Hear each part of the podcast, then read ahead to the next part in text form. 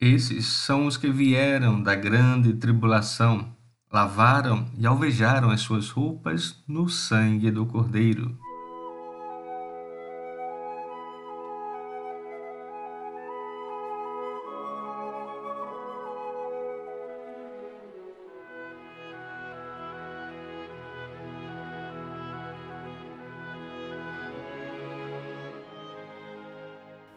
Olá, meu irmão, minha irmã. Esse é o podcast Conversando, chegando para vocês nesta manhã de domingo, dia 6 de novembro.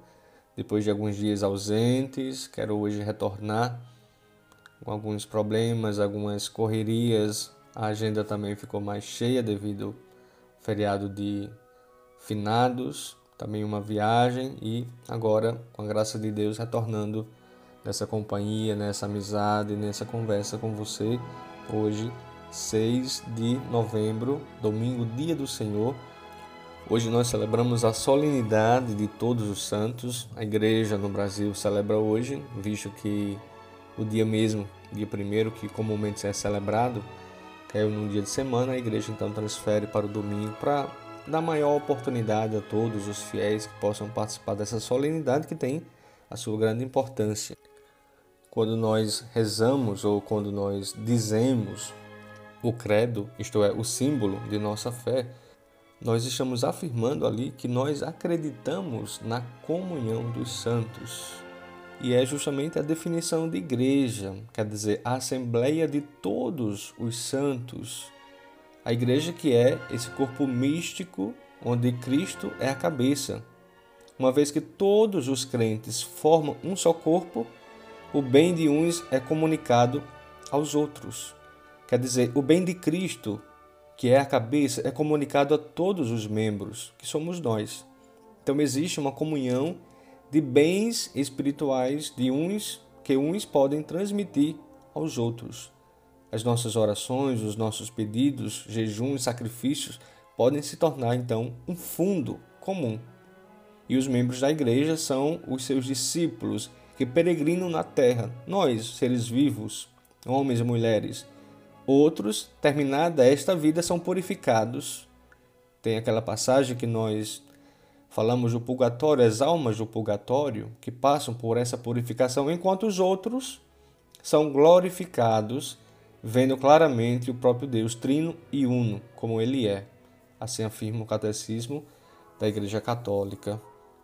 Então, nós comungamos desta mesma fé, nós professamos esta mesma fé e acreditamos na comunhão de todos os santos entre nós e também aqueles que já glorificam a eternidade, o próprio Deus. E como são muitos aqueles que estão na Jerusalém Celeste, não somente aqueles conhecidos por nós, né, como Santo Antônio, São Francisco, a bem-aventurada Lindalva e tantos outros santos que nós conhecemos, né? Santa Luzia, enfim. Mas há tantos outros como mártires santos que nós não conhecemos por nome, não conhecemos a sua história, mas eles receberam de Deus o dom da santidade e contemplam face a face o Deus que um dia também nós esperamos contemplar. Por isso a solenidade de hoje tem esse grande significado, essa grande importância para a nossa fé cristã. Veja que bonito quando nós lemos hoje na carta de São João, que é a segunda leitura da missa de hoje, diz que vede que grande presente de amor o Pai nos deu, de sermos chamados filhos de Deus. E nós somos. Se o mundo não nos conhece, é porque não conheceu o Pai. E aí João diz: Desde já somos filhos de Deus, mas nem sequer se manifestou que nós seremos. Sabemos que quando Jesus se manifestar, seremos semelhantes a Ele, porque o veremos tal como Ele é. Todo o que espera nele purifica-se a si mesmo, como também Ele é puro. Então, aquela ideia que nós já dizíamos antes, Deus, o próprio Cristo, que é a pureza, a santidade, vai também, por meio dele, nos fazendo mais santos, nos fazendo mais puros, mais próximos dele, mais semelhantes a ele. E muito mais do que isso, nós vemos bem presente no Evangelho de hoje, as bem-aventuranças. que é justamente a nossa posição agora, né, do aqui e agora, na nossa vida terrena, que nos encaminha para a nossa vida com Cristo, na nossa vida na eternidade. Ser bem-aventurado agora é um imperativo que nós assumimos como um compromisso mesmo cristão de promovermos, como diz Jesus no Sermão das Montanhas, das Bem-aventuranças, de sermos pessoas pobres em espírito, de promovermos a paz, de sermos pessoas que sintam fome e sede de justiça, de corações misericordiosos, porque, afinal de contas, tudo isso que nós realizamos aqui é caminho para a eternidade. Bem-aventurados os misericordiosos, porque receberão misericórdia.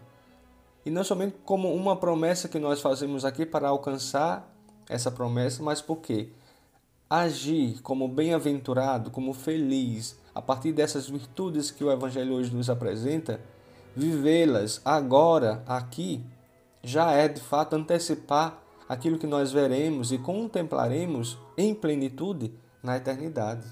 As bem-aventuranças é o céu que começa já no meio de nós.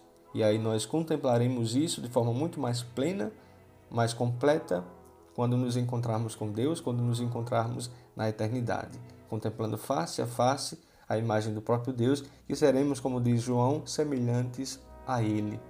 E claro, não seremos iguais a Ele, seremos semelhantes. E essa semelhança deve começar aqui, como diz também aos discípulos, vivermos e termos em nós os mesmos sentimentos que haviam em Cristo. É isso que nos prepara para a eternidade, para a bem-aventurança eterna. Meu abraço a todos vocês que ficaram comigo até agora e até amanhã, com a graça de Deus.